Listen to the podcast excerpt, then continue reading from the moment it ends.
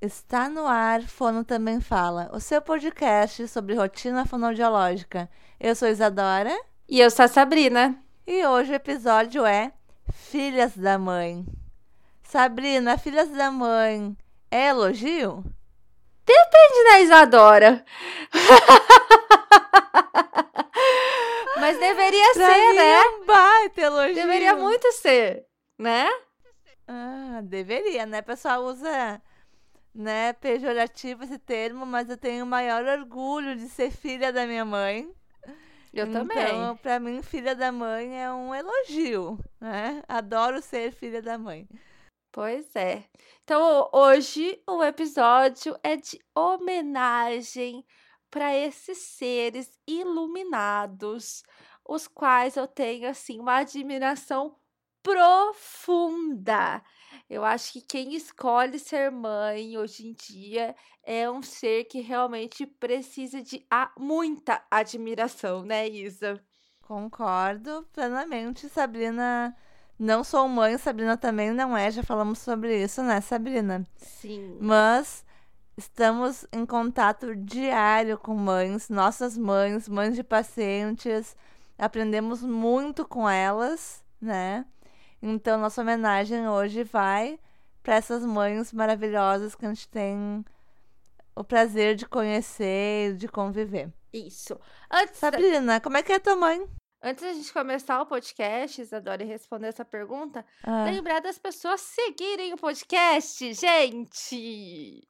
Segue o podcast. Falei até em câmera lenta. Pausa e vai lá seguir. Aonde você estiver ouvindo. Segue nós. Sabrina, qual é o número desse podcast? Não faço ideia. Isadora, não faz pergunta difícil. Não faço ideia. 20 alguma coisa. Quase 30. É o episódio 27. Sim. Se alguém está no episódio 27 e ainda não apertou no botão de seguir, o que, que a gente faz com essa pessoa? Eu nem sei. Eu nem sei, nem sei, nem sei. Enfim, segue a gente. Agora respondendo a sua pergunta sobre como é minha mãe. Minha mãe é, é um serzinho peculiar. Ela é assim, pequenininha, brava. A gente faz aniversário muito próximo, né?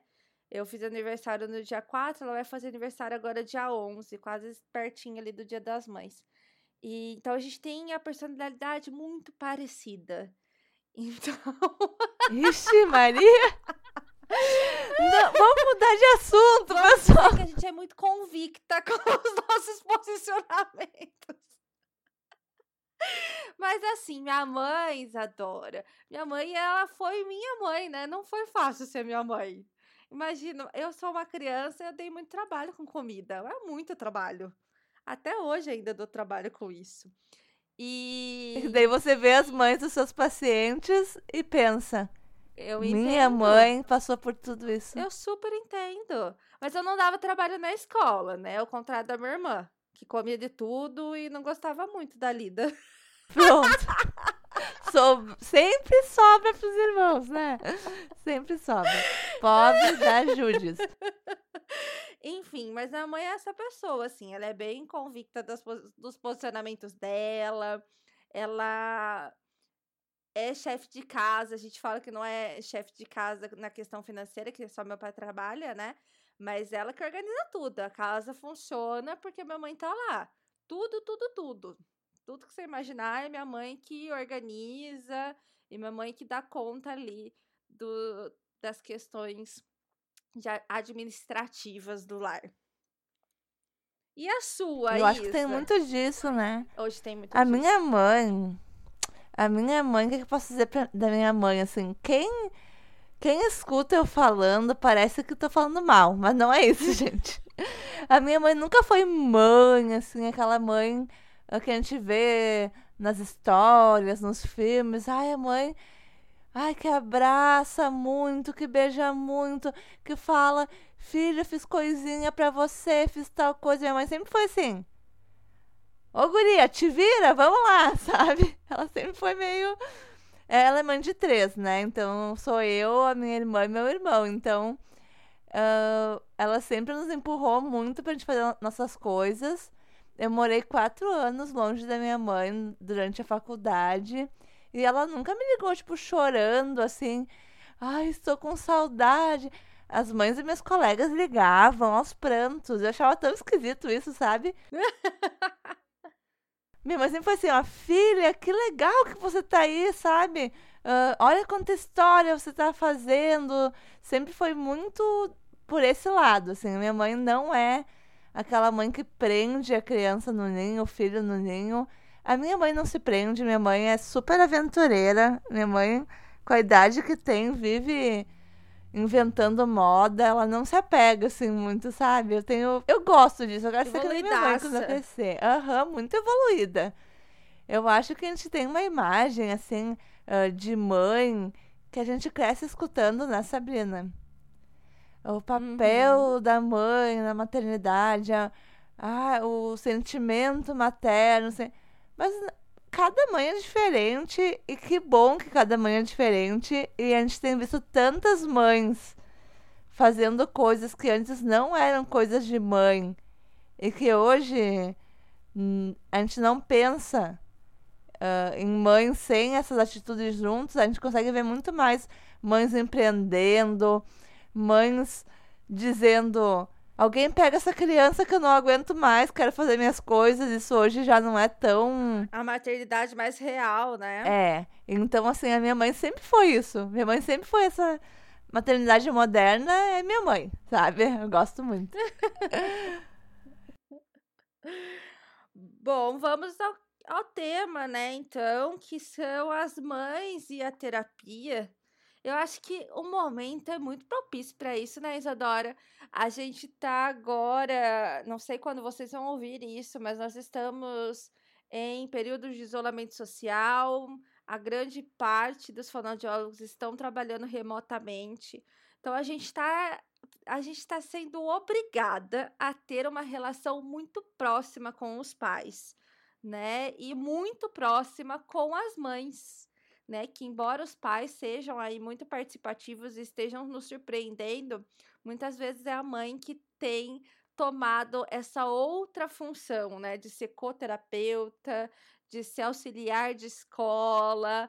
Então, acho que é um momento muito propício para a gente falar desses seres aí inigualáveis. Eu, eu aprendo muito com as mães, Sabrina, e hoje, assim, cada vez mais por, essa questão da gente estar tá com um teleatendimento, uh, de eu estar tá enxergando a mãe uh, na casa dela, fazendo uma atividade e dando conta da terapia do filho ao mesmo tempo, eu aprendi assim muita coisa. Inclusive repensando nas atividades que eu mando para casa normalmente, sabe?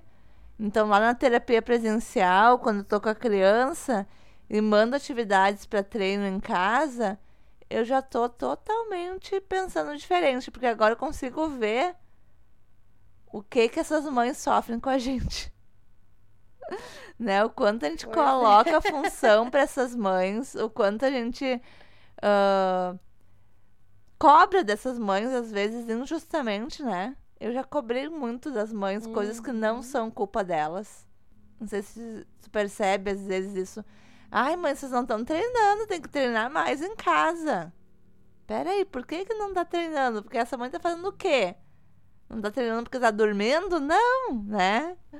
Porque tá fazendo mais um Sim. monte de outras coisas junto. Com certeza, eu acho que a gente precisa ter esse olhar, né, essa abordagem é, de tentar entender, ser um pouco mais empático, né, Isa? A gente tem um episódio que a gente fala sobre a questão de não ter relação entre ser mãe e ser terapeuta infantil, mas eu acho que existe uma relação muito grande em ser terapeuta infantil e ser necessariamente uma pessoa com muita empatia, porque a gente realmente precisa entender, né, se colocar no lugar do outro e acolher essas mães. Muitas fonodiólogas, muitos fonodiólogos trabalham com diagnósticos que não são diagnósticos simples de você receber, né? Não são é, situações simples de você abordar. A gente já falou isso de, em vários episódios, em vários momentos. e entender como essa mãe recebe isso, como essa mãe processa isso, é sim uma obrigação nossa, né? A gente precisa olhar com carinho aí para esse núcleo da terapia. E aquilo que a gente vinha falando no início do episódio, que cada mãe é diferente, quantas mães diferentes a gente tem visto, né? Sentir que mãe é essa, qual é o tipo de mãe que essa mãe é, né? Não dá pra gente rotular, uhum. mas tem mães que são mais sensíveis, tem mães que carregam mais culpas, tem mães que são uh, estudiosas e que já foram atrás de um monte de leitura sobre o filho, tem mães que se bloqueiam. Uh, enfim, a gente uh, ter essa empatia que a gente falou, a gente entender como aquela mãe está recebendo aquela notícia, né? Isso já é tema de uhum. vários episódios. Já falamos sobre o trabalho que tu tem na, na clínica, inclusive, né, Sabrina? Na clínica, inclusive, Isso. inclusive. Uh, desse apoio às mães e aos pais. Porque quando a gente trabalha com criança, empatia é sempre. Trabalhando com adulto, com criança, Uh, Sempre. Traba não só no não, trabalho. É, né? Eu ia dizer, em casa você tem empatia com a pessoa que mora com você, que pensa diferente de você, já é muito difícil. Você conhece a pessoa e às vezes não consegue ter empatia. Então, no trabalho, uma pessoa que às vezes é desconhecida, tu entender a situação que a pessoa está vivendo é muito importante.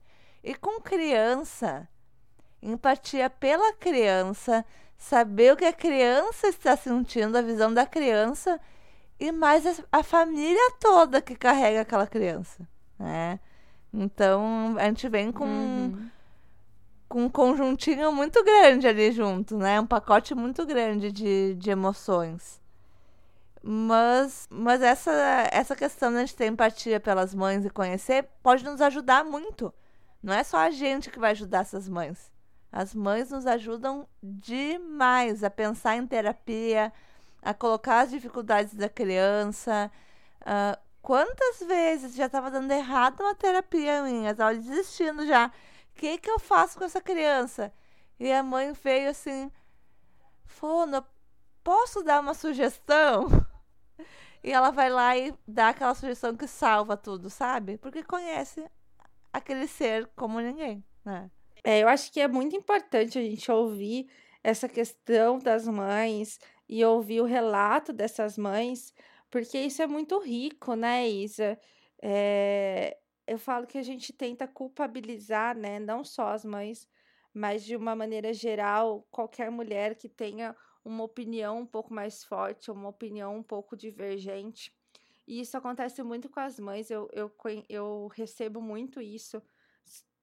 E também eu acredito que seja por conta do quadro que eu trabalho, né, que ainda tem muito mito em cima da seletividade alimentar.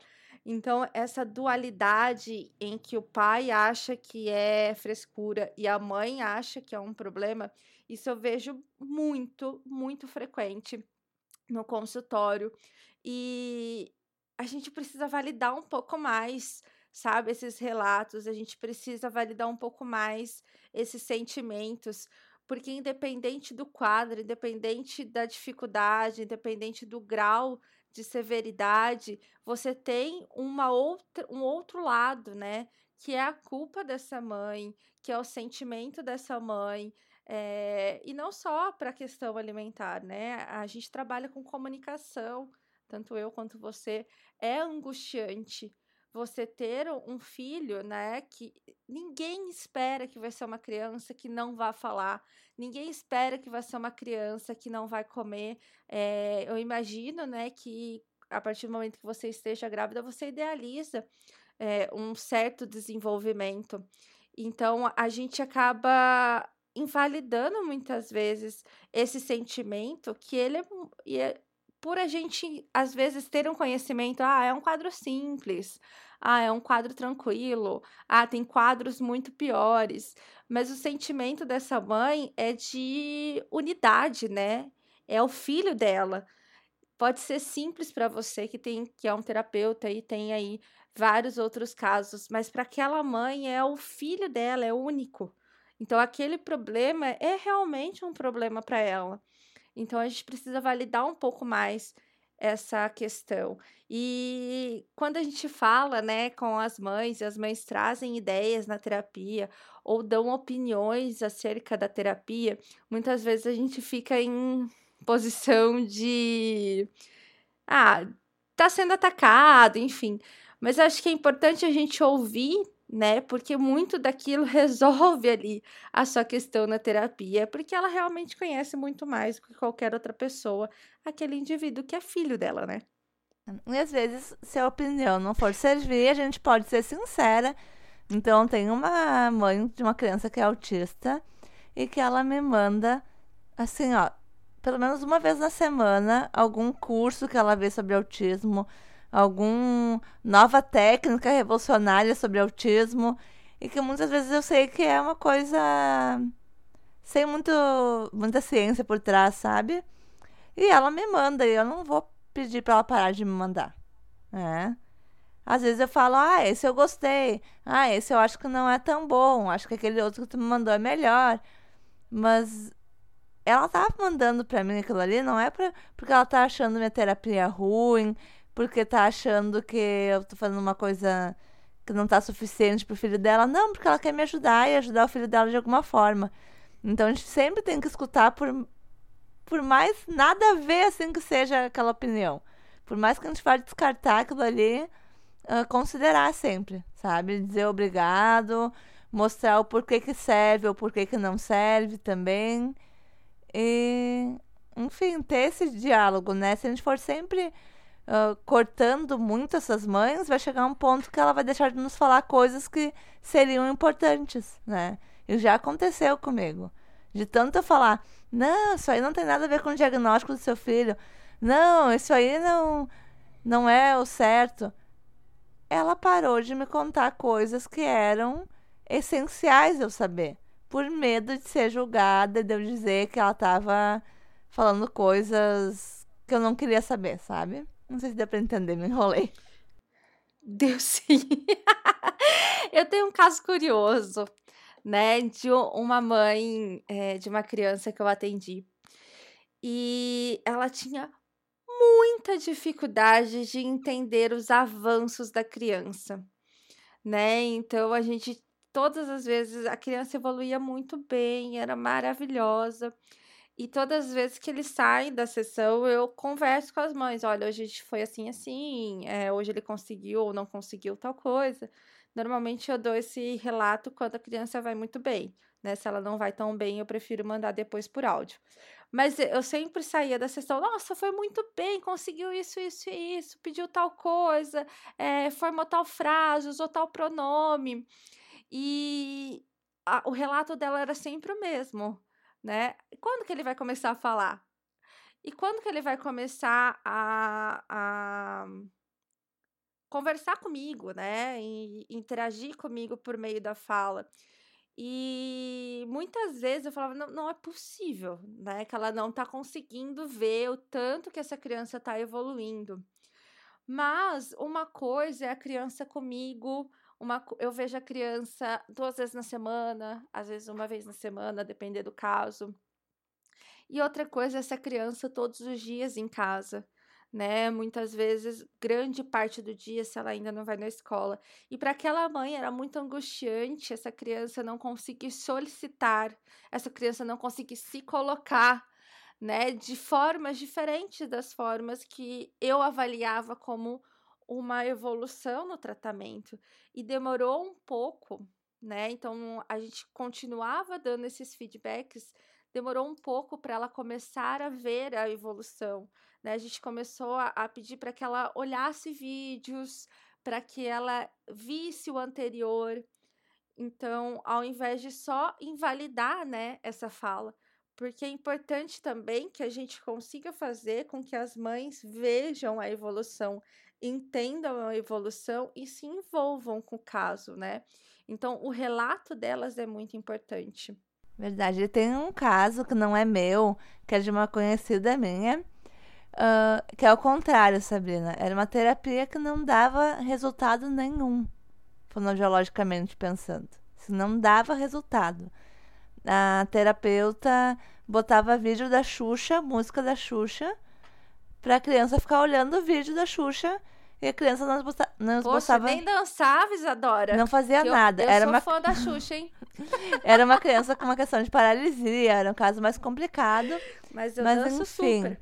ficava ali olhando o vídeo da Xuxa na tela. Só isso, a sessão inteira. E essa fono super frustrada, né?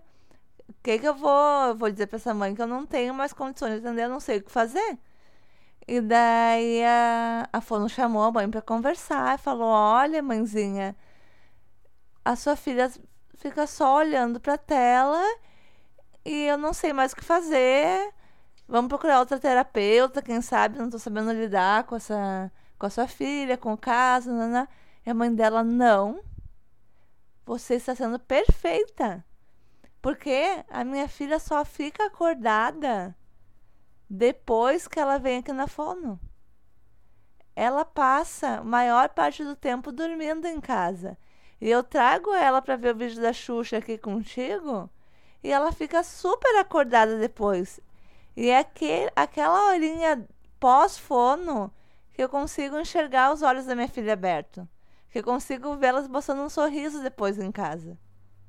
Então, assim, para essa mãe, a questão da fonoterapia estava sendo muito importante. Era um momento de mãe e filha. Não era um momento de interação de linguagem, talvez, não tinha muita troca nesse sentido. Mas o valor daquilo para aquela mãe era imensurável, assim. Então essa conversa com essa mãe fez a Fono continuar no caso e querer fazer mais e até motivou essa Fono a pensar em novas estratégias. E eu vejo muito que muitas mães são meu incentivo mesmo. Às vezes eu tô desanimada e eu olho para a mãe do paciente e penso, não. Mas quando o fulaninho falar mamãe, essa mãe vai ficar muito feliz, então eu vou vou dar esse presente para essa mãe, sabe? E eu acho também isso, eu queria colocar uma, uma questão. Às vezes as pessoas vão ouvir o episódio e vão pensar: ah, mas você não tem a mãe que é assim, assim, assim.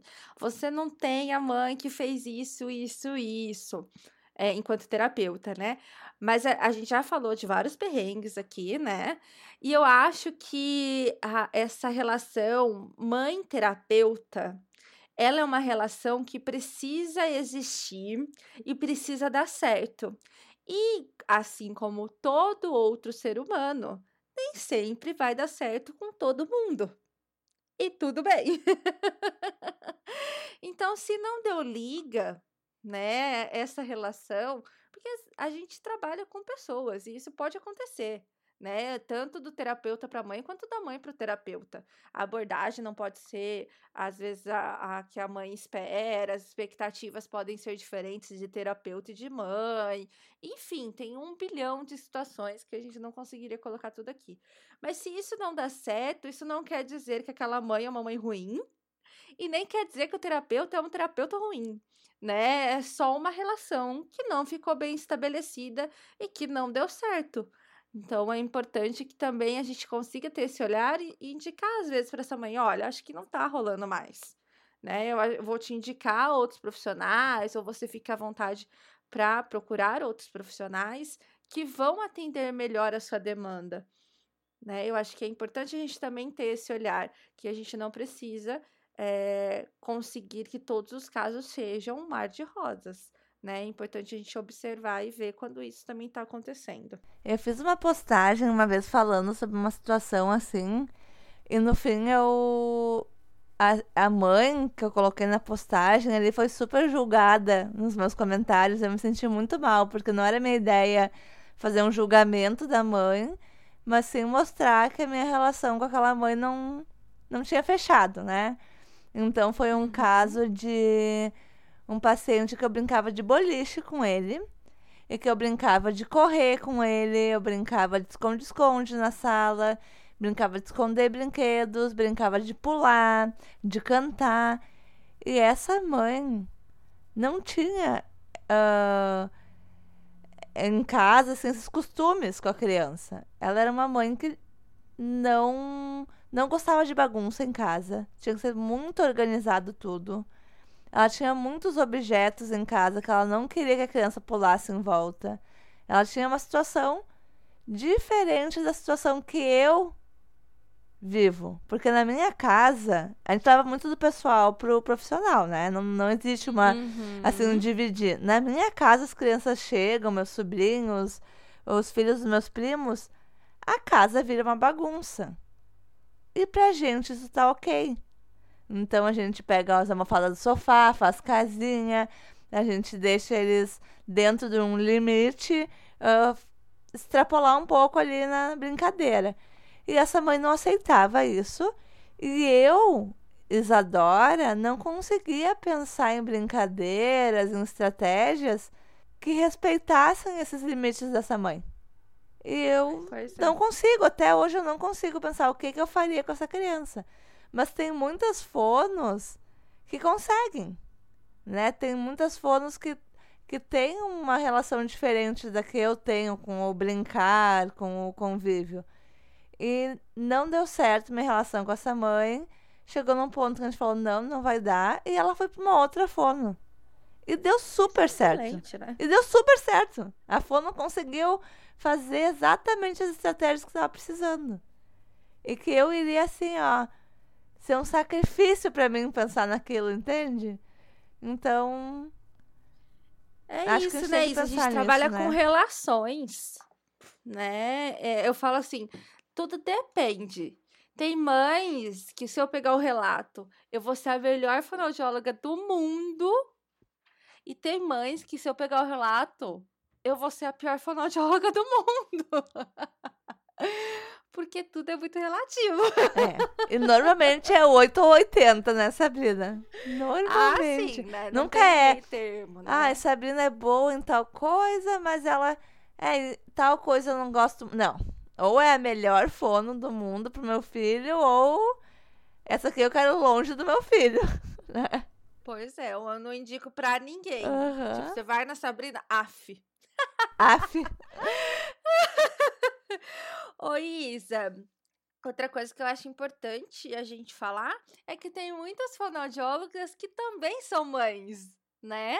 E daí? Como é que faz pra ser fono e ser mãe? Não sei. Que não é o nosso caso, mas que eu também fico imaginando exatamente isso. Cara, como consegue, né? Eu fico pensando, eu trabalho tanto, tanto, tanto. Imagina se eu tivesse um serzinho pra eu cuidar. Então, essa também é uma homenagem aos fonoaudiólogas deste Brasil, deste mundo, que agora a gente está internacional, que também são mães. A gente selecionou aqui algumas fonoaudiólogas de maneira muito rápida, só para eh, dar um exemplo aí de fonoaudiólogas que são mães ou que atuam ali diretamente na amamentação, que não é o nosso caso, né, Isa? Não. Então, essas fonos que trabalham no momento que a maternidade está se mostrando a forma mais sensível possível nessa mãe que está ali no início da maternidade, com dificuldades. A gente tem colegas que acolhem essas mães de forma tão especial que a gente tem que homenagear essas colegas também. Eu anotei aqui duas que eu acho que representam muito bem esta categoria.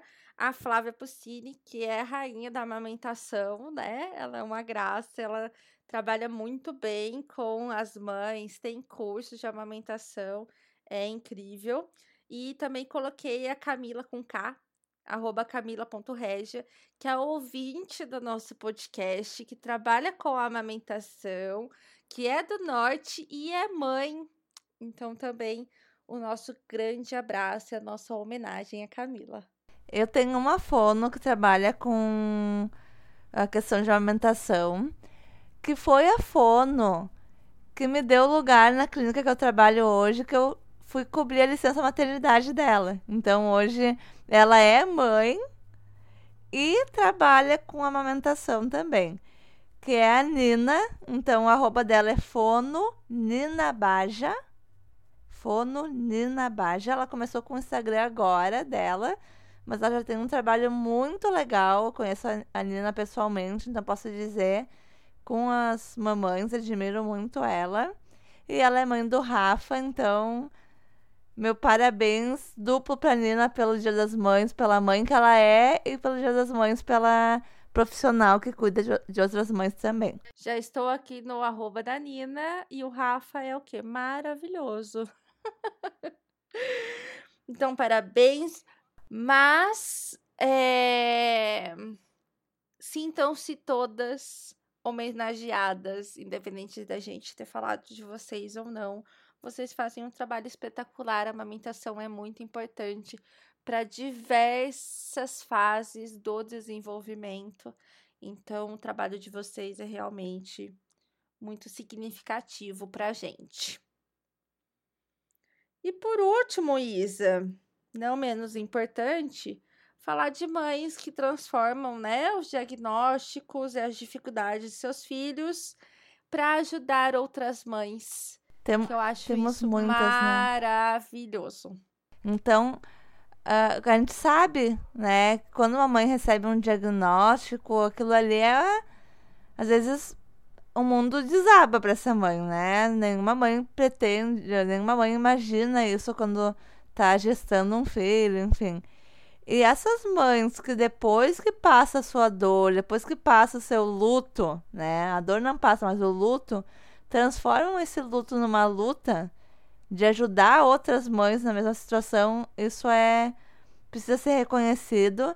E eu tenho muitas mães de pacientes que, uh, a partir de um diagnóstico, uh, então resolveram abrir grupos de WhatsApp, grupos de Facebook ou instituições mesmo, uh, focando no diagnóstico do seu filho para ajudar outras mães, né? Então, tenho mães que são advogadas e que começaram a estudar os direitos da criança com aquele, com aquele diagnóstico.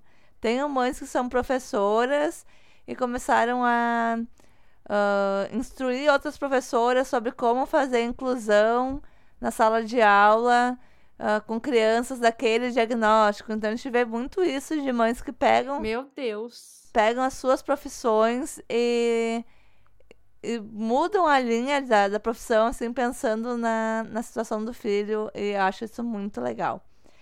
Quero falar. Muito. Em especial da mãe do Arthur. Então, que ela tem uma instituição, a Associação Estrela Azul, tá? Uh, que é a, a Pri, Priscila, que faz um trabalho muito legal com crianças autistas aqui na região. E o Arthur tem um Instagram dele uh, que é monitorado por ela, ela que posta, né? A mãe do Arthur, mas que é Fantástico Mundo do Arthur. Então, Arthur com H.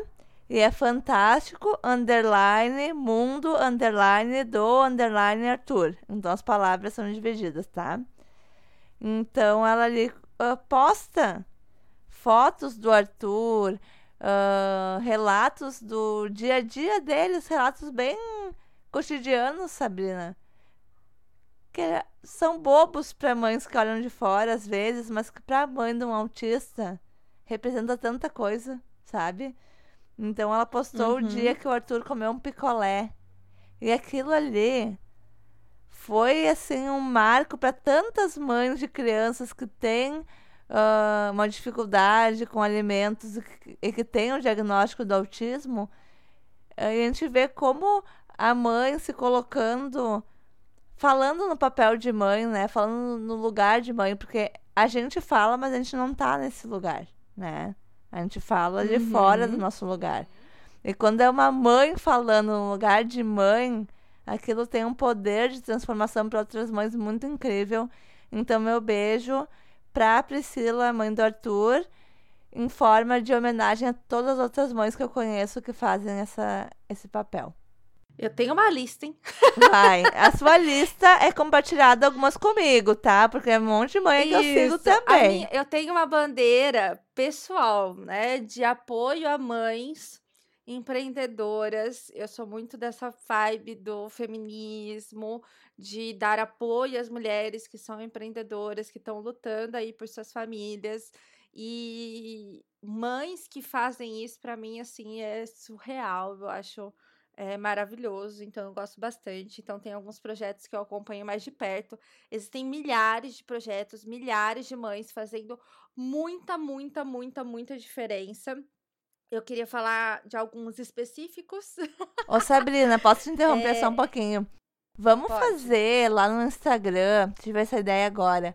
Lá no arroba Fono também fala, uma postagem para as pessoas marcarem mães porque é tanta mãe legal, tanta mãe que tá fazendo coisas assim, uh, por uma luta pelos seus filhos, empreendendo, se reinventando. Acho que a gente podia abrir esse espaço, né? Para quem tá nos ouvindo e conhece alguma mãe, uh, marcar lá pra gente conhecer também. Tá? Nós vamos. Agora a gente tá citando. Sim, acho excelente. A gente tá citando pouquíssimas mães aqui, né? E para ficar uhum. justo, para ficar justo para as outras mães também. Sim. Maravilhoso. Aqui em Ribeirão a gente tem um projeto que chama Projeto do Naline. É um projeto de uma mãe de uma criança que tinha uma questão muito importante de desenvolvimento. Era uma criança cadeirante que não conseguia aproveitar parques da cidade. Então, o projeto do Danaline, ele constrói parques acessíveis em lugares que já tem parques infantis. É, assim, espetacular, assim, é, é muito, muito legal de ver a, as adaptações e as crianças que têm algum tipo de impedimento podendo aproveitar também dessas áreas de lazer. Então, meus parabéns para esse projeto. É, a gente também tem o, o arroba Ribidown, que é uma associação de pais com crianças com o diagnóstico de síndrome de Down. Então, são pais que fundaram esse, esse projeto, né? Eles têm várias, eles fazem vários eventos, palestra, ajudam, né, quem está recebendo o diagnóstico, também acho maravilhoso. Uh, em específico, o arroba o mundo da Liz, da Nayara. A Liz é uma criança que está dentro do espectro, uma garotinha maravilhosa. E a Nayara conseguiu transformar isso, essa dificuldade dela, para ajudar outras pessoas, ajudar outras mães que estão passando pela mesma questão. Hoje ela é empreendedora, ela tem, ela é dona do Flor de Lis Aromas, que faz ali, entre outras coisas, frutinhas aromáticas de sabonete para a gente trabalhar na seletividade alimentar. Bom, a conhecidíssima, né, Carol Crivelo, do Nossa Vida com Alice, nossa, essa eu aí. Acho que é um, um dos canais mais seguidos pela fonoaudiologia. Também uma pessoa assim maravilhosa que transformou as dificuldades que ela estava tendo dentro da casa dela e ajuda hoje milhares de crianças com diferentes diagnósticos, né? Acho sensacional. Uh, temos também a Gláucia, do Maninhos TDL, né? Sou fã da Gláucia. Já falamos demais. da Gláucia. A gente chamar a Gláucia pra, pra, um, pra um episódio, eu acho, né? Pra gravar, né? Também acho. A gente sempre fala dela. Ela é uma pessoa super acessível, uma graça de pessoa. E ela tem um, um Instagram voltado a um diagnóstico que não é um diagnóstico muito conhecido ainda, né? Por ser até uma nomenclatura nova. E por fim, a arroba melancia com caroço da Josi, que também traz questões muito importantes sobre maternidade, com, ela coloca que é maternidade com e sem caroço, essa maternidade real, essa maternidade atípica, então acho que é muito também legal o arroba da Josi. Mas é isso, assim, são milhares de mães, milhares de projetos que estão mudando a vida de muita gente, de muitas crianças, de muitos terapeutas. E vale muito a pena a gente ter esse tipo de pessoa à nossa volta. Eu acho que esse Dia das Mães, a nossa mensagem é essa, né, Sabrina? Não vamos levar tanto pro lado comercial, até pelo momento que a gente está vivendo, né? Que a gente não consegue, às vezes, uh, comprar um presente numa loja. Eu não vou ver minha mãe pessoalmente no Dia das Mães não vou poder dar o um abraço nela, que todo ano a gente dá, mas a gente olhar com carinho para a figura materna.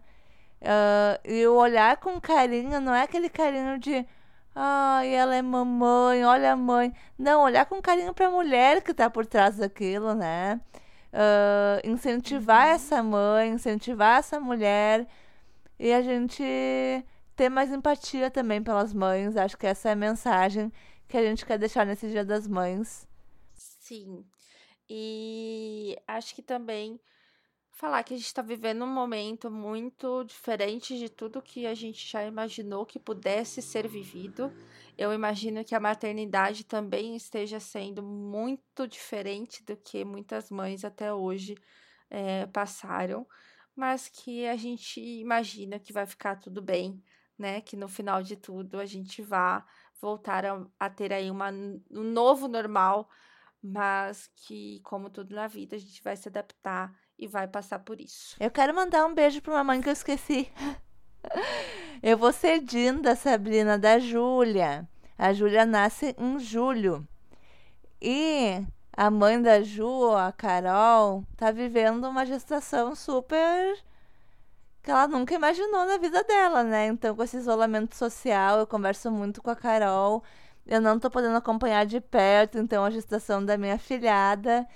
E queria então mandar um beijo pra mãe da Ju, que é a Carol, e para todas essas mães também que estão futuras mamães com tanta insegurança, com sem saber como é que vai ser o momento do nascimento, como é que vai ser, uh, porque cada semana está sendo diferente, né? Cada estado do nosso país está diferente. Então, mandar meu carinho meu beijo para essas mães também. Eu também tenho uma das minhas melhores amigas, está grávida. Cecília vai nascer em junho, acho que junho ou julho. Algum dos dois, junho. E a Mari também está passando por uma maternidade totalmente diferente, né? Que ela poderia imaginar aí. E eu queria deixar um beijo grande, enorme e muito, muito, muito cheio de amor para minha mãe, a Fátima, que me aguenta, e para minha segunda mãe, que é minha madrinha, e que também tá sempre lá, a Zilda. Meninas, eu amo vocês demais. E eu então deixar meu, meu beijo para minha mãe, a Luciane, a Lulu, como todo mundo chama. E eu tenho uma segunda mãe que se chama Fátima. Sabia, Sabrina? Olha só. Então, quando eu morei em Santa Maria para estudar lá, a mãe da minha amiga me acolheu muito, que era a Fátima, então. Uh, e eu digo que ela é minha segunda mãe, porque por quatro anos ela que fazia a comida gostosa do final de semana, ela que, quando eu tava doente, se preocupava se eu precisava de alguma coisa, então. Tia Fátima, um beijo também. Ela não vai escutar, mas a minha amiga escuta e manda um beijo pra ela. E é isso. É isso, gente. Um feliz Dia das Mães para vocês.